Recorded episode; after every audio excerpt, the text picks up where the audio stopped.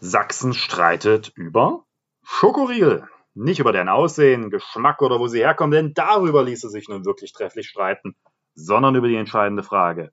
Ab wie viel geklauten Marsriegeln klingelt eigentlich der Staatsanwalt an der Tür? Eine interessante rechtspolitische Frage. Und wenn wir schon mal dabei sind, darf man eigentlich einen Flughafen blockieren?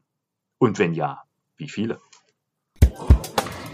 Werte Kolleginnen und Kollegen, was ist denn das für ein Käse? Haben Sie eigentlich mal bedacht? Selbst in Sachsen. Schon alleine diese bodenlose Frechheit. Das ist doch aber nicht der Maßstab. Ja, da bin ich ja gespannt.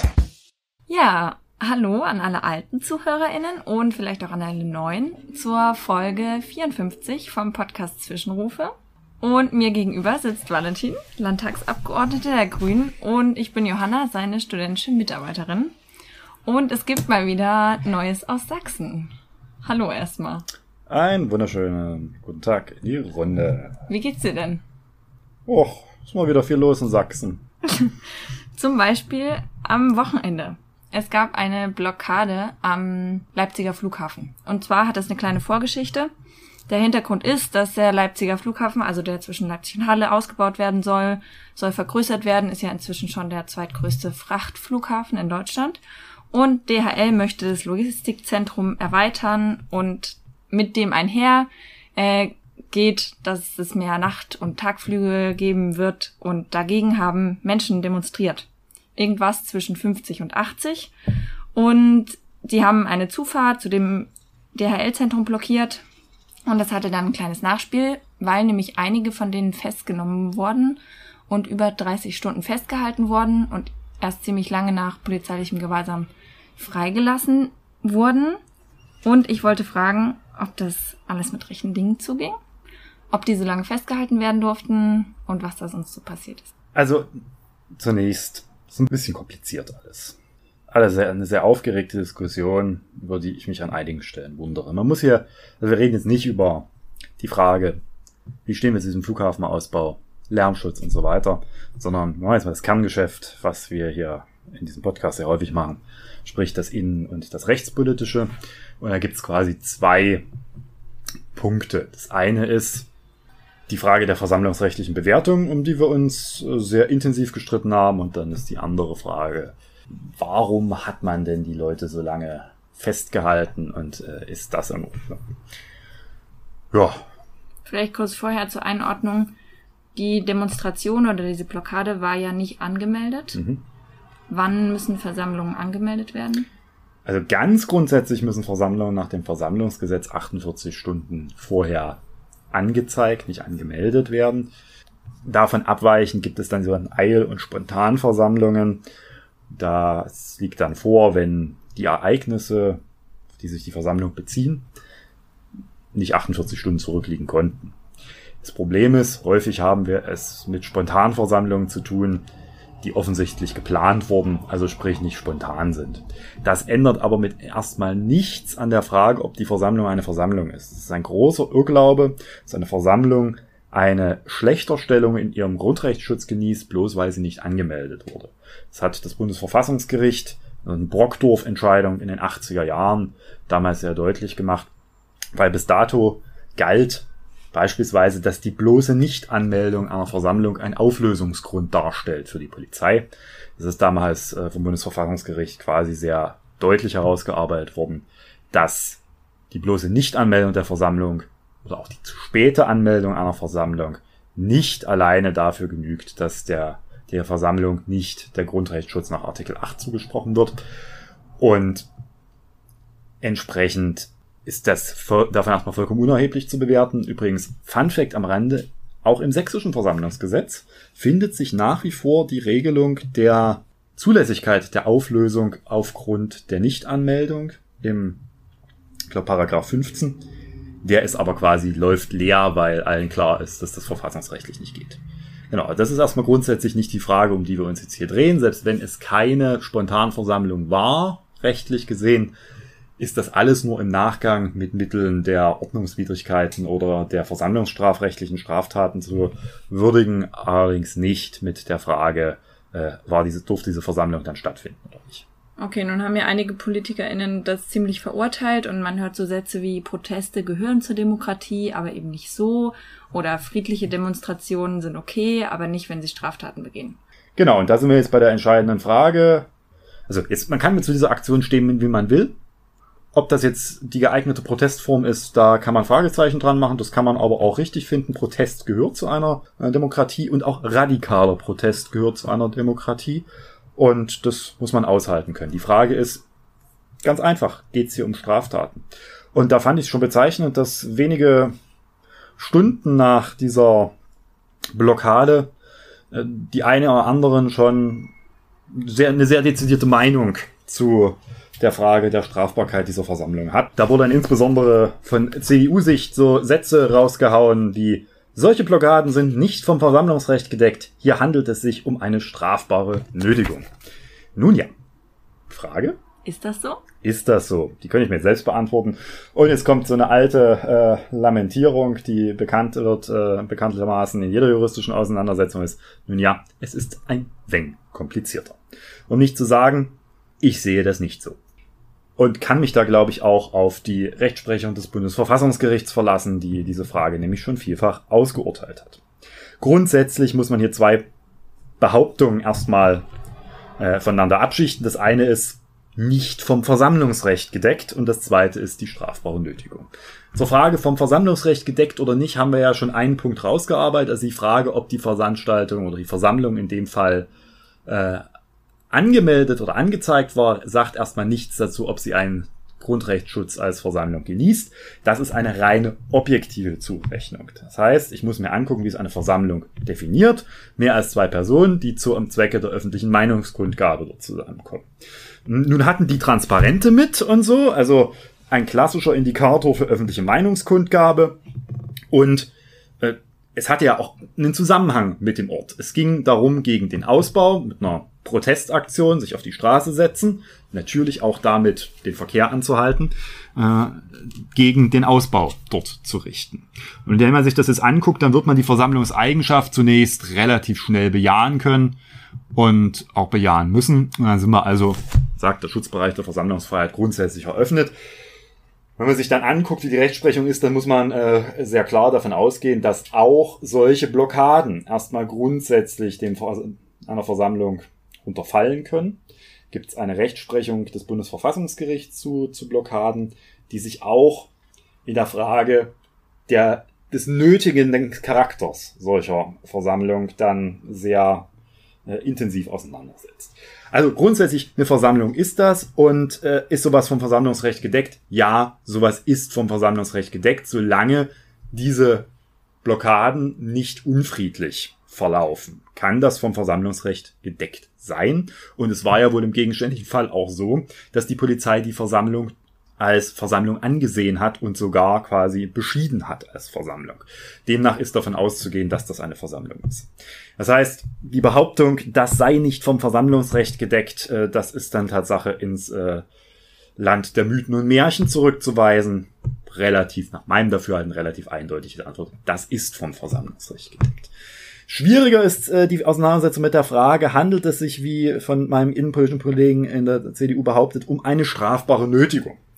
Da muss man Tatsache etwas weiter in die Historie zurückgucken. Übrigens, viele der versammlungsrechtlichen, wesentlichen versammlungsrechtlichen Entscheidungen des Bundesverfassungsgerichts kommen aus den 80er Jahren. Warum kommen sie aus den 80er Jahren? Sie setzen sich mit, vor allem mit radikalen Protestformen auseinander. Damals maßgeblich von der Anti-Atom- und Umweltbewegung und der äh, Friedensbewegung äh, initialisiert. Von daher auch wir Grüne haben unsere Historie in radikalen Protestformen.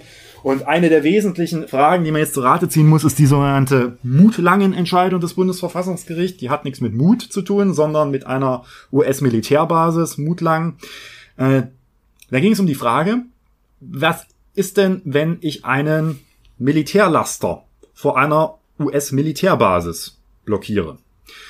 Und da war die Lage relativ klar. Man hat gesagt, nun ja, das ist eindeutig eine Nötigung. Ich halte diesen Laster auf mit, ich setze mich auf die Straße. Und das Bundesverfassungsgericht hat sich äh, damit auseinandersetzen müssen. Wie verhält es sich denn mit der Frage von Nötigung und Versammlungsrecht?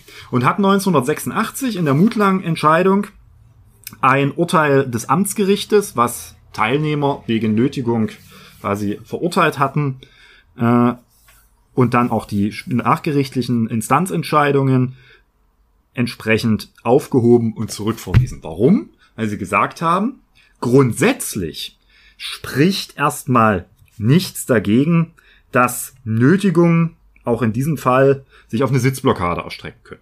Aber, und das war das große, der große Punkt, das, das heißt dann so schön, die Verfassung gebietet nicht, die Teilnahme an derartigen Sitzdemonstrationen sanktionslos zu lassen. 240 StGB, das ist der Nötigungstatbestand, ist jedoch im Sinne verfassungskonform auszulegen und anzuwenden, dass die Bejahung nötiger Gewalt im Falle einer Erstreckung dieses Begriffs auf solche Sitzdemonstrationen nicht schon zugleich die Rechtswidrigkeit der Tat indizieren. Kurzum, es geht um die Abwägung Versammlungsrecht versus Nötigung und seitdem gilt, ich muss die versammlungsrechtliche Eigenschaft dieser Blockade verhältnismäßig gegen eine mögliche Nötigung abwägen. Es ist jetzt Tatsache alles ein bisschen kompliziert, ich, äh, deswegen äh, es ist eben nicht so einfach, wie er behauptet. Dann hat sich eine Rechtsprechung entwickelt, was ist eine physische, was ist eine psychische Nötigung. Hier geht es um die Frage, nötige ich denjenigen eigentlich nur psychisch quasi äh, und nicht physisch, wenn ich dort sitze. Dann kam der Bundesgerichtshof mit der berühmten zweite Reihe Rechtsprechung des Weges und sagte, ja, ja, selbst wenn der erste Laster, und jetzt sind wir nämlich in dem Fall, nur psychisch genötigt wird, kommt doch aber der zweite Laster am ersten Laster nicht mehr vorbei und wird also physisch genötigt und dann sei doch die Nötigung erfüllt. Letztendlich hat sich das Bundesverfassungsgericht immer nicht davon abbringen lassen zu sagen, ihr müsst abwägen und ihr müsst verhältnismäßig abwägen das Versammlungsrecht derjenigen, die dort sitzen, gegen mögliche strafrechtliche Sanktionierung. Und zuletzt ist das dann, und so schließen sich dann die Kreise, wieder zum Ausdruck gekommen in einer Kammerentscheidung des Bundesverfassungsgerichts. Das macht Kammerentscheidung macht man, wenn eigentlich die grundsätzliche Rechtslage klar ist, man bloß im Einzelfall entscheiden muss. Und da geht es äh, darum, ebenfalls wieder im Zusammenhang mit dem Irakkrieg, es eine Sitzblockade vor einer US-Militärbasis, nämlich der Rhine-Main Military Airbase gab. Und auch hier wieder die Teilnehmer vom äh, zuständigen Amtsgericht wegen Nötigung verurteilt wurden. Und da sagt das äh, Bundesverfassungsgericht nochmal sehr deutlich, dass es sich in der Vergangenheit ja damit intensiv beschäftigt hat und verwirft auch hier oder äh, hebt das auf, das Urteil, und äh, verweist es zurück, weil sie zum einen sagen, und das finde ich ganz spannend, weil es dürfte im konkreten Fall auch von gewisser Relevanz sein, dass zunächst das äh, Land, zuständige Landgericht in dem Fall den Versammlungscharakter der Zusammenkunft erstmal grundsätzlich verneint hat und das Bundesverfassungsgericht sagt, das war eine Versammlung, egal ob ihr das wollt. Und zweitens, dass es eben nicht zur Ausschreitung gegen Personen oder Sachen gekommen ist, das heißt, die Versammlung auch nicht unfriedlich war, also man die Versammlungseigenschaft bejahen muss. Und dann eben eine äh, quasi bei der Frage, Nötigung oder nicht, hier eine äh, Zweckmittelrelation, wie das dann heißt, anzuwenden ist. Und dann sagt das Bundesverfassungsgericht, wichtige Abwägungselemente sind hierbei die Dauer, die Intensität der Aktion, deren vorherige Bekanntgabe, Ausweismöglichkeiten über andere Zufahrten, die Dringlichkeit des blockierten Transports, aber auch der Sachbezug zwischen den in ihrer Fortbewegungsfreiheit beeinträchtigten Personen und dem Protestgegenstand. Und da wird's interessant. Jetzt kommen wir zum Kern des Ganzen. Es ist kompliziert, man wird das jetzt abwägen müssen, aber es ist eben definitiv nicht so einfach und im Zweifel gilt Versammlungsfreiheit eher als pauschaler Vorwurf der strafbaren Nötigung. Wenn man sich jetzt anguckt, diese äh, in Randnummer 39 nochmal sehr schön ausgeführten Abwägungsmerkmale, Dauer und Intensität der Aktion, die saßen dort eine gute Stunde oder so gefühlt. Es war jetzt auch nicht, dass da Hunderttausende saßen. Klammer auf, hätte man das einfach gelassen, wäre die Aufregung auch für weniger groß gewesen. Ich glaube, das wäre allen Beteiligten zugute gekommen. Also, man hat denen eigentlich noch einen Gefallen getan mit dieser überschießenden Reaktion der Sicherheitsbehörden. Gut, spricht eher dafür, dass das in Abwägung zugunsten der Versammlungsfreiheit ist. Deren vorherige Bekanntgabe, das gab es jetzt natürlich nicht. Das spricht jetzt eher wieder ne, gegen äh, den Punkt. Ausweismöglichkeiten über andere Zufahrten, die hat es ja offenbar gegeben. Äh, sonst hätte man nicht durch die Öffnung eines Tores eine Umgehung, also ein Bypass herbeiführen müssen. Aber natürlich dauert das einen Moment. Die Dringlichkeit des blockierten Transports, da gab es ja jetzt interessante Diskussionen in der Öffentlichkeit. Waren da Impfstoffe und Medikamente dabei oder nicht? Äh, war wohl nicht so wie anfangs dargestellt. Wahrscheinlich wollte man genau hier die Dringlichkeit des Transports verdeutlichen. Ja, und dann der Sachbezug zwischen den in ihrer Fortbewegungsfreiheit beeinträchtigten Personen und dem Protestgegenstand. Was heißt das? Naja, blockiere ich quasi einfach Leute, die mit der Sache nichts zu tun haben, oder blockiere ich Leute, die unmittelbar damit was zu tun haben? Da muss man sagen, ja, es geht darum, dass man gegen den Ausbau des Frachtflughafens ist. Das heißt, man möchte nicht, dass mehr Fracht transportiert wird. Also gibt es einen Zusammenhang zwischen einem Laster und dem Protestanliegen. Und wenn man das sich jetzt mal genau angeguckt, äh, dann wird man wohl eher die Entscheidung zugunsten der Versammlungsfreiheit in dem Fall fällen müssen und äh, quasi da, dass es eben nicht nötig ist. Davon ungenommen sind jetzt mögliche strafrechtliche Fragen des Versammlungsstrafrechts, die sich vor allem auf die Frage der Nichtanmeldung der Versammlung erstrecken dürfen und nichts anderes. Und da gilt eigentlich, dass unter Versammlungsrechtsexperten der Straftatbestand der Nichtanmeldung der Versammlung etwas ist, was als nicht durchsetzbar justiziabel gilt, weil da so viele Fragen offen sind, dass man am Ende zum Schluss kommt, das war eine Versammlung, eine radikale Versammlung. Als liberaler Vertreter einer Bürgerrechtspartei sage ich, in dem Fall hat das Versammlungsrecht dort äh, vollständig durchzuschlagen und eben die Sicherheitsbehörden hätten das, was sie dort angerichtet haben, anschließend äh, nicht in dem Maße machen dürfen. Aus meiner Sicht war das vollkommen überschießend. Vor allem auch dann das, wo wir jetzt als zweites zu kommen, nach meinem längeren Monolog. Ja, genau. Ja, da gab es ja auch sehr unterschiedliche Behauptungen darüber, was jetzt nun für Millionen Schaden entstanden sei und ob die Behinderung vom nationalen oder internationalen Flugverkehr da betroffen war. Aber das bleibt jetzt vielleicht mal noch auszuwerten. Äh, und mit den Impfstoffen, das wurde dann gar nicht mehr erwähnt nach dem einen Tag, also nach der einen Darstellung. Nach einer oder mehr oder wenigen Stunden wurde diese Versammlung mehr oder weniger aufgelöst oder hat sich selbst aufgelöst, aber es wurden auf jeden Fall Identitätsfeststellungen durchgeführt und einige der TeilnehmerInnen dieser Versammlung sind dem nicht nachgekommen, hatten ihre Ausweise nicht dabei und wurden dann in Gewahrsam genommen. War das okay so? Also grundsätzlich ist es so, dass äh, eine Polizei die Identität von Personen feststellen kann, wenn beispielsweise der Vorwurf eines Straftat im Raum steht. Ist noch nicht ganz, also für mich ist auch noch nicht abschließend klar, war das eine polizeirechtliche Identitätsfeststellung oder eine strafprozessuale Identitätsfeststellung. Und gegen ersteres spricht, dass eigentlich keine polizeirechtliche Lage mehr vorlag, die das hätte geboten. Aber das äh, wird sich noch im Verlauf der Beantwortung kleiner Anfragen, die ich auch eingereicht habe, hoffentlich dann mal aufklären. Äh, ich gehe momentan davon aus, dass wir im Bereich der strafprozessualen Identitätsfeststellung sind. Eine Strafanzeige. Weil zu dem Zeitpunkt steht. wohl schon eine Strafanzeige vorlag, beziehungsweise die Staatsanwaltschaft vom Vorliegen eines Straftatbestandes hier der vor uns äh, diskutierte Straftatbestand der Nötigung wohl ausging, an okay. dem wir ja durchaus Zweifel haben, ob das sich so erfüllen wird, wie behauptet. Und da ist es grundsätzlich zulässig, Maßnahmen zur Identitätsfeststellung auch zu treffen. Und für diese Identitätsfeststellung ist es grundsätzlich auch möglich, Personen festzuhalten, beziehungsweise auch äh, freiheitsentziehende Maßnahme gegen diese Person äh, dann entsprechend zu vollziehen. Und hier beginnt jetzt aber auch das Problem, denn wenn wir im strafprozessualen Maßnahme sind, dann gibt es dort äh, auch Grenzen. Also da gilt grundsätzlich erstmal, dass man die Identität feststellen darf, der Verdächtige auch festgehalten werden darf, wenn die Identität sonst nicht oder nur unter erheblichen Schwierigkeiten festgestellt werden kann. Klar, warum macht man das? Wenn ich einen Straftatvorwurf habe und die Identität nicht feststelle, kann ich sie ja danach nicht anklagen. Also muss ich schon die Möglichkeit haben, die Identität festzustellen. Wie wird das gemacht? Meistens zeigen sie mal freundlich ihren Personalausweis. Haken an der ganzen Geschichte. Äh, die hatten keine dabei und haben auch sonst wohl Maßnahmen zur Identitätsverschleierung, wie das dann immer so schön heißt, äh, getroffen da beginnt dann das äh, weiterzugehen und da ist es dann durchaus zulässig, dass man auch freiheitsentziehende Maßnahmen zum Zwecke der Identitätsfeststellung treffen kann. Mhm. Denn grundsätzlich gilt erstmal, dass eine Person nicht länger als zur Feststellung der Identität unerlässlich notwendig festgehalten werden darf, aber darüber hinaus gilt, dass äh, es durchaus möglich ist, eine Person der freiheitsentziehenden Maßnahme, also polizeilicher Gewahrsam beispielsweise oder eben äh, dann auch andere Formen der Freiheitsentziehung unterlegen, um die Identität festzustellen.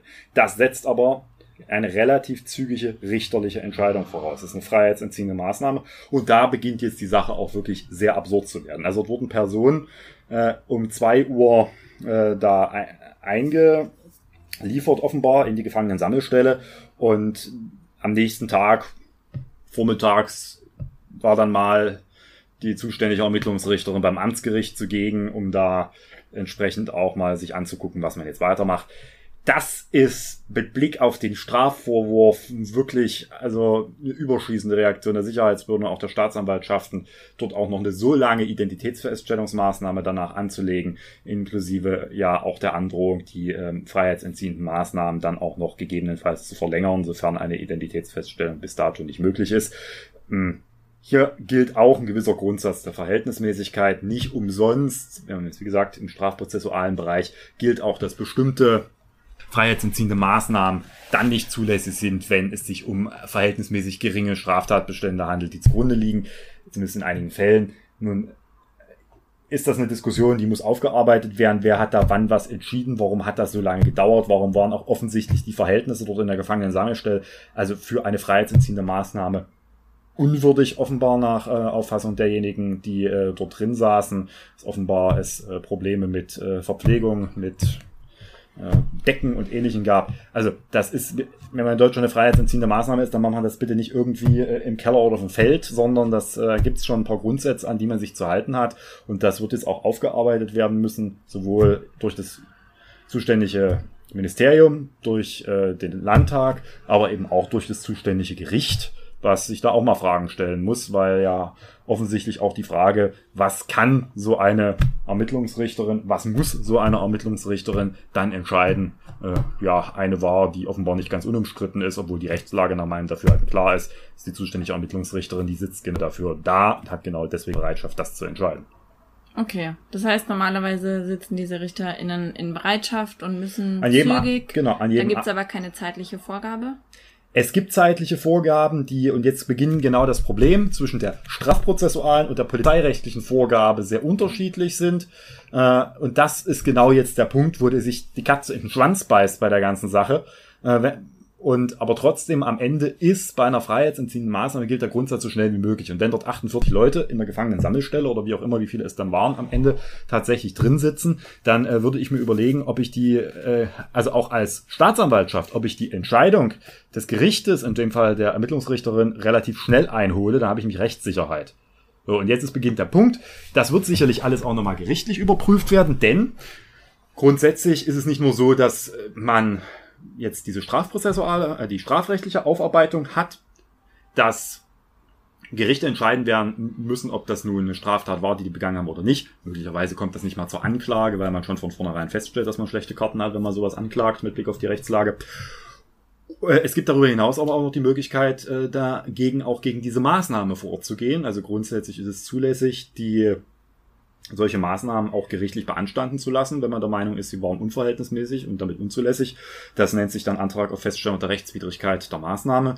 Das ist hier zulässig, je nachdem, ob das polizeirechtlich ist, ist das Verwaltungsgericht oder strafprozessual das Amtsgericht zuständig und dann wird sich auch zeigen, ob das, was man dort im Anschluss nach meinem Dafürhalten in äh, überschießender Art und Weise der Sicherheitsbehörden gemacht hat, sich dann am Ende auch als rechtlich zulässig erachtet. So viel vielleicht zur grundsätzlichen rechtlichen Anordnung, fernab der politischen Dimension, die das Ganze hat. Genau, das heißt, vielleicht für zukünftige Fälle, wenn sowas passiert, würdest du dir eine differenziertere Auseinandersetzung damit Ich glaube, wir sind alle aufgerufen, da zur Sachlichkeit zurückzukehren. Und ich hatte schon wieder das Gefühl, dass hier mal wieder der Dreckkübel über ein Versammlungsrecht ausgekippt wurde, wenn dann auch leider noch der Innenminister der Meinung ist, hier wurde das Versammlungsrecht missbraucht für irgendwas. Nein, ein Grundrecht kann man nicht missbrauchen, man kann es bloß ausüben. Und es ist das Wesen des Grundrechtes, dass es eine in solchen Fällen einer Verhältnismäßigkeitsabwägung gegen andere Rechtsgüter erfolgen muss. Und äh, das mag mir nicht passen, ja. Das hatten wir ja auch schon bei Querdenken und allem anderen. Aber das Versammlungsrecht ist ein hohes, hohes Grundrecht, ein hohes, hohes Schutzgut und da kann ich nicht missbrauchen. Und da sind so die üblichen Reaktionsfloskeln, wenn einmal wieder was nicht passt. Nein, man kann das Versammlungsrecht nicht gebrauchen. Und nein, es ist nicht so, dass solche Blockaden nicht vom Versammlungsrecht gedeckt sind. Es ist weit komplizierter und eine Rückkehr zu einer sachlichen Auseinandersetzung würde auch der Sensibilität dieser Diskussion gut tun. Okay, ein ähnliches Politikum ist ja, wonach ich auch schon immer fragen wollte, ist ähm, ziviler Ungehorsam, der mhm. ja auch in im Zuge der Querdenken-Demonstrationen immer wieder als Vorwurf laute wurde oder gerade mit KlimaaktivistInnen in Verbindung gebracht wird. Ähm, was ist denn ziviler Ungehorsam und an welcher Stelle hältst du den für richtig oder für falsch? Das sind jetzt natürlich sehr große Fragen. Was ist ziviler Ungehorsam? Da ist man sich schon eigentlich nicht mehr einig, was es ist. Also es ist eigentlich, zusammengefasst, es ist eine bewusste Regelüberschreitung innerhalb eines Systems von Regeln, um einen Zustand zu ändern oder abzuhelfen.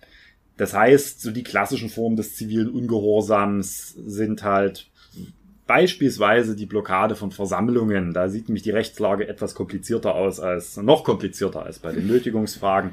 Äh, oder eben wenn ich auch bewusst äh, Straftaten begehe, um vermeintlich höhere Rechtsgütern oder vermeintlich höheren Werten zum Durchbruch zu verhelfen. Da beginnt das Problem schon immer. Also was ist, also wo redet man noch von zivilen Ungehorsam? Hat er eine normative Komponente oder nicht. Da gibt's also Bücher, Bücher und stapelweise Bücher zu, äh, so dass das immer wieder eine Diskussion ist, die an ganz verschiedenen Stellen äh, geführt wird, was quasi angemessener ziviler Ungehorsam ist, was nicht. Das will ich jetzt hier gar nicht vertiefen, da könnte man, wie gesagt, stundenlang drüber reden. Gibt es denn rechtliche Regelungen zu zivilen? Der zivilen Ungehorsam ist ja quasi inhärent, dass er rechtlich Regeln überschreitet. Und das ist genau der Punkt, der auch immer so ein bisschen bei verschiedenen Aktionsformen äh, mitunter etwas putzig anmutet, weil der Versuch, eine sich auf der einen Seite bewusst in den Bereich des zivilen Ungehorsams zu begeben und das auch für sich in Anspruch zu nehmen, auf der anderen Seite dann zu sagen, die, ich habe gar keine Regel übertreten. Äh, da, das ist mitunter nicht konsistent. Also grundsätzlich gilt, es gibt Formen des vermeintlichen zivilen Ungehorsams oder des Protestes, würde ich es eher nennen, die sind zulässig und auch nicht strafrechtlich relevant.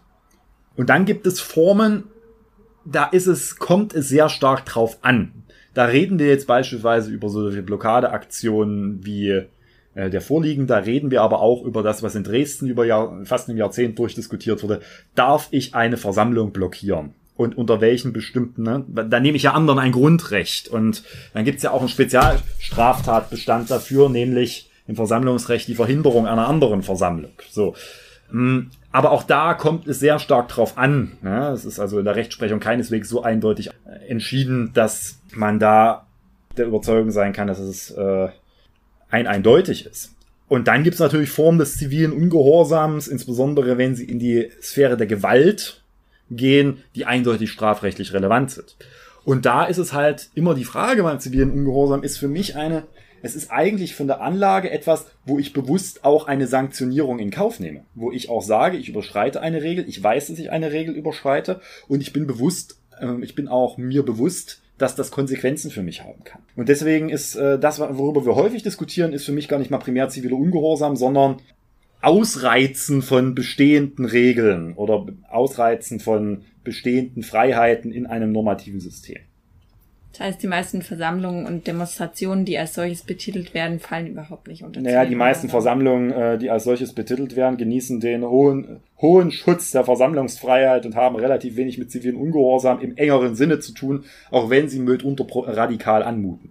Okay. Das ist in der Abgrenzung, ist das ein sehr, sehr weites Feld, wo wir äh, glaube ich, jetzt nicht die Zeit haben, gerade das äh, differenziert darzu, in der Differenziertheit darzustellen. Da lohnt es sich wirklich mal tiefer auch persönlich mit zu beschäftigen, was man eigentlich für sich selbst als zivilen Ungehorsam hat. Und dann gibt's natürlich noch eine Abgrenzung, wann, wann geht denn der zivile Ungehorsam in das Widerstandsrecht über? Ja, also das wird ja auch gerne siehe Querdenken für sich proklamiert, man würde jetzt hier das Widerstandsrecht nach 2004 Grundgesetz ausüben.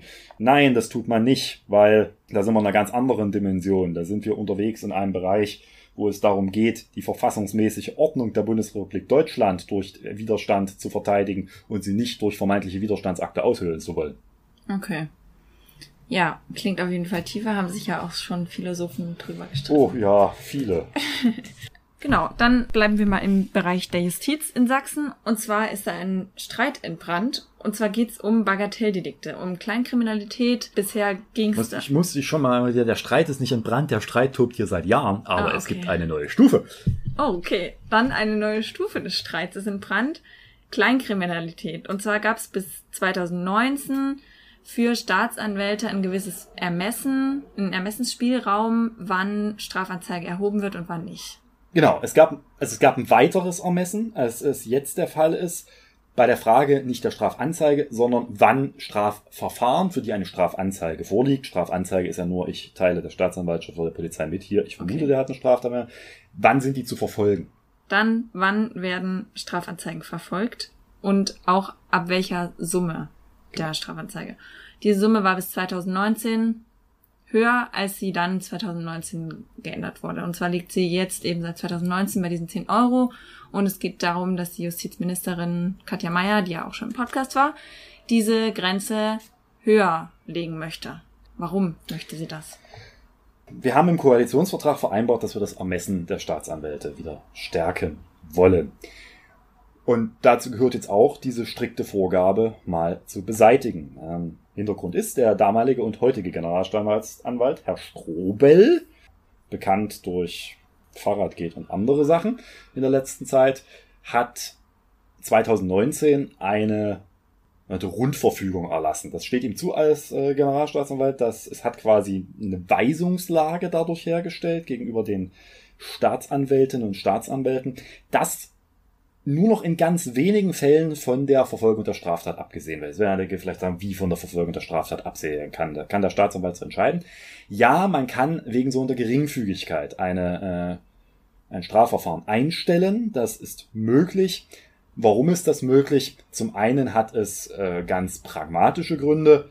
Damit soll eine Überlastung von äh, der Staatsanwaltschaft verhindert werden, dass man sich wirklich um wesentliche Dinge kümmert und nicht um verhältnismäßig kleine äh, Delikte. Zum anderen ist aber auch das Ausdruck des äh, Verhältnismäßigkeitsprinzips der, unseres Rechtsstaates, dass eben bei verhältnismäßig geringen Straftaten die jetzt in keinerlei Weise den Rechtsfrieden bedrohen, schön heißt, eben die Staatsanwaltschaften auch ermessen haben sollen, das einfach einzustellen. Und wir drehen uns jetzt um die Frage, ab wann reden wir denn davon? Das Ganze kursiert in der Literatur auch immer gern als Maßriegelerlass und äh, in der Öffentlichkeit. Also, weil es immer um die Frage geht, muss jemand sanktioniert werden, der Maßriegel oder halt drei oder bei 10 Euro sind es wahrscheinlich ein paar mehr, also da muss man schon ordentlich Maßriegel klauen, äh, im Supermarkt klauen, klaut und wie ist mit dem umzugehen. Und da ist jetzt der Streit äh, seit äh, äh, eigentlich schon seit 2019 entbrannt. Damals hat man Null-Toleranz-Strategie. Böse Zungen behaupten, dass äh, das vielleicht auch damit zu tun haben könnte, dass man im Wahlkampf mal wieder war, äh, diese Rundverfügung durch den Generalstaatsanwalt dort erlassen unter tatkräftiger Mithilfe des damaligen Justizministers und heutigen Wissenschaftsministers. Und seitdem ist Sachsen quasi führendes Bundesland, was die radikale Verfolgung von Kleinkriminalität angeht. Denken einige, juhu, endlich wird mal was gemacht. Ja, nur leider heißt jeder Staatsanwalt, der sich um 12,50 Euro kümmert und das nicht einstellen darf, weil ihm der Generalstaatsanwalt das verboten hat, auch immer ein Staatsanwalt, der sich nicht um wirklich kriminelle, schwere Kriminalität kümmern kann. Weil so viele Staatsanwälte, um alles quasi auf gleichem Maße zu behandeln und nicht Prioritäten setzen zu müssen, können wir gar nicht einstellen. Da würde, da würden übrigens die CDU-Finanzminister, die und auch die CDU-Finanzpolitiker, die diese Regelung bestimmt total gut finden, sofort sagen, mehr Staatsanwälte gibt's nicht. So, und deswegen muss man da entscheiden. Jetzt haben wir im Koalitionsvertrag vereinbart, dass wir es am besten wieder stärken wollen. Und daraufhin wurde in einem ja, technischen Verfahren, im verwaltungstechnischen Verfahren äh, im Ministerium gesagt, okay, so eine Verwaltungsvorschrift, lieber Generalstaatsanwalt, du überarbeitest jetzt deine Rundverfügung und zwar gemeinsam mit den leitenden Oberstaatsanwälten und auch gemeinsam mit unter Beteiligung des Landesstaatsanwaltsrats, da kommen wir nämlich gleich noch zu. Und dann tritt deine Rundverfügung außer Kraft und zum 1.7. tritt dann nur noch eine Richtlinie Strafverfolgung in Kraft, bei der das Ermessen gestärkt wurde. Soweit der Plan, auch öffentlich geklärt des Justizministeriums, dachte sich der Generalstaatsanwalt, nehme ich halt meine Rundverfügung, bespreche die mal kurz, schreibe Richtlinie drüber und setze das Ding zum 1.7. in Kraft. So. Und jetzt ist die Frage, wurde das Ermessen der Staatsanwälte gestärkt? Auf Papier schon. Ja und nein. Also auf dem Papier grundsätzlich, dadurch, dass es jetzt nur noch eine Richtlinie ist, Das heißt, sie müssen sich, sie müssen sich nicht daran halten. ist quasi der, Es ist eine Empfehlung. ist, ist deutlich mehr in Richtung Ermessen und weniger die klare Weisungslage einer Rundverfügung. Verfügung ist ja immer was anderes als Richtlinie. Ne? Klingt ja schon anders. Äh, allerdings erweckt diese Richtlinie nicht nur den Anschein, man hätte eins zu eins quasi Copy and Paste bis auf ein paar äh, Punkte, die jetzt mit dem äh, gar nicht mal was zu tun haben, einfach übernommen, sondern auch so vom generellen Duktus ist diese Richtlinie nun ja als eine sehr eindringliche Empfehlung zu lesen.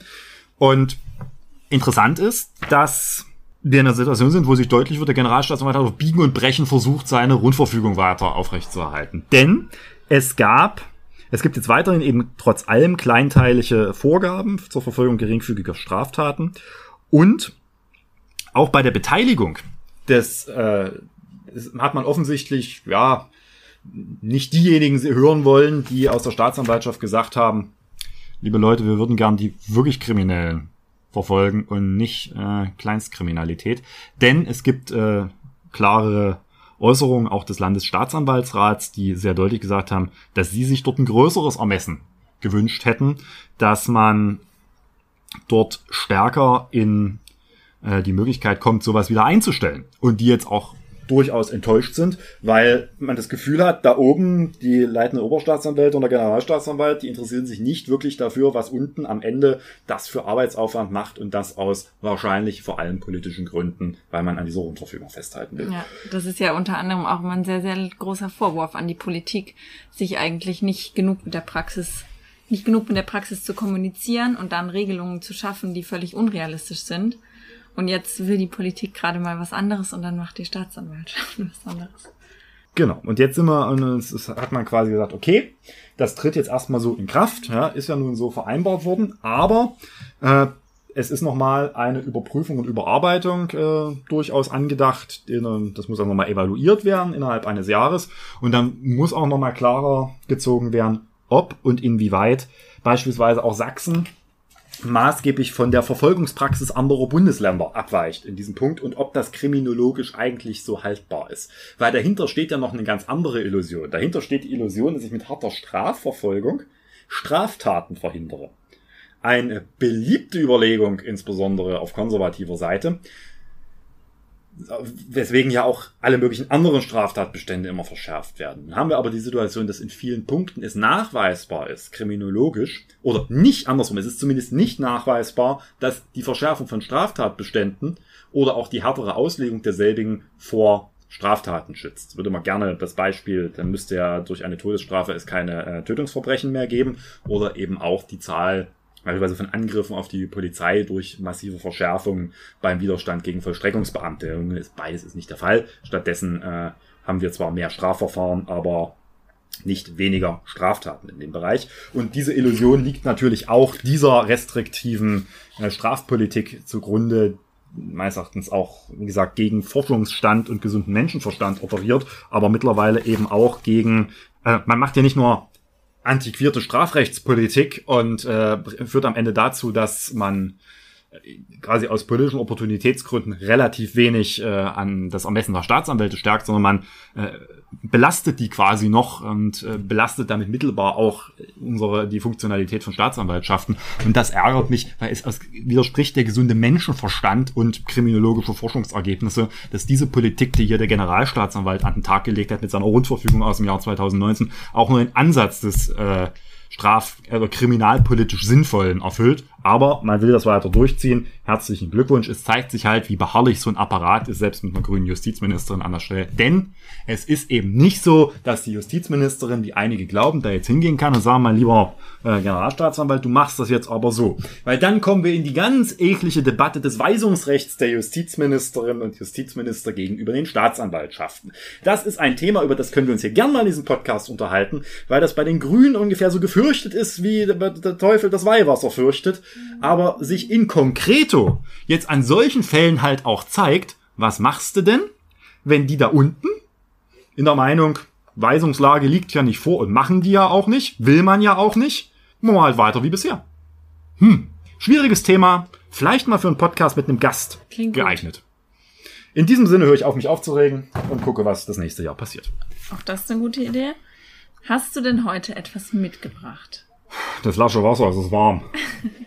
Ein eine Radtour äh, mal wieder offerieren. So, wir sollen ja Tipps geben. Übrigens, äh, danke an den Hinweis, dass wir auch Literaturtipps geben sollen im Podcast und nicht nur auf Instagram. Den werden wir natürlich gerne nachkommen. Allerdings nicht heute, weil das äh, vielleicht ein bisschen zu lange dauern würde. Aber äh, ein andermal. Daher heute ein Tipp für ein, äh, eine Radtour. Vor zwei Wochen habe ich mich mal einer größeren Zahl von Höhenmetern bewältigen, wie vielleicht einige auch auf meinem Instagram-Account gesehen habt. Übrigens Erfahrung, sowas bringt Likes, Politik weniger. Sagt viel über das Medium aus. Äh, nun ja, ich mache mehr Radfahrbilder. Gute Idee. Ja, ich weiß. Also, wenn du das, dass du das jetzt sagst, war klar. Äh, wer mal eine interessante, eine interessante Aussicht genießen soll und dabei noch ordentlich Höhenmeter schrubben will, dem äh, empfehle ich, sich auf sein Fahrrad zu setzen und hinauf zum, ich spreche das jetzt Deutsch aus, sonst äh, wird klar, dass ich von Tschechisch so viel verstehe wie von Quantenphysik, äh, zum Mückenberg, ähm, tschechischen Teil des Erzgebirges. Ist ein guter Anstieg. Wir waren gut 1500 Höhenmeter und auch äh, ordentliche Zahl von Kilometern unterwegs. Aber der Blick entschädigt für vieles. Die Strecke ist schön fahrbar und da oben ist aber verdammt kalt. Also Jacke mitnehmen. Also Jacke oder Armlinge mitnehmen. Ich habe meinen Partner mit der, mein Rennradpartner äh, noch ausgelacht, dass er mit warm, also hier mit langärmlichen Radtrikot kam. Äh, als es da oben nur noch neun Grad waren, wusste ich warum. Gut, dann heute die Radtour. Ja. Also heute nicht mehr, aber Nee. das war das Mitbringsel äh, für heute. Wir sollen ja etwas vielfältig bleiben. Beim nächsten Mal gibt's ein Buch. Sehr gut. Dann sind wir jetzt am Ende dieses Podcasts und äh, freuen uns, dass ihr vielleicht ein bisschen tiefer mit eingestiegen seid in zwei, ja, vielleicht etwas nicht ganz so griffige Themen, die aber uns momentan sehr stark beschäftigen. Und ich gehe jetzt wieder Tour de France gucken und ihr könnt äh, was auch immer mit diesem Podcast machen. Wir hören uns wieder. Und wie immer könnt ihr gerne Fragen und Anregungen schreiben. Tschüss. Tschüss.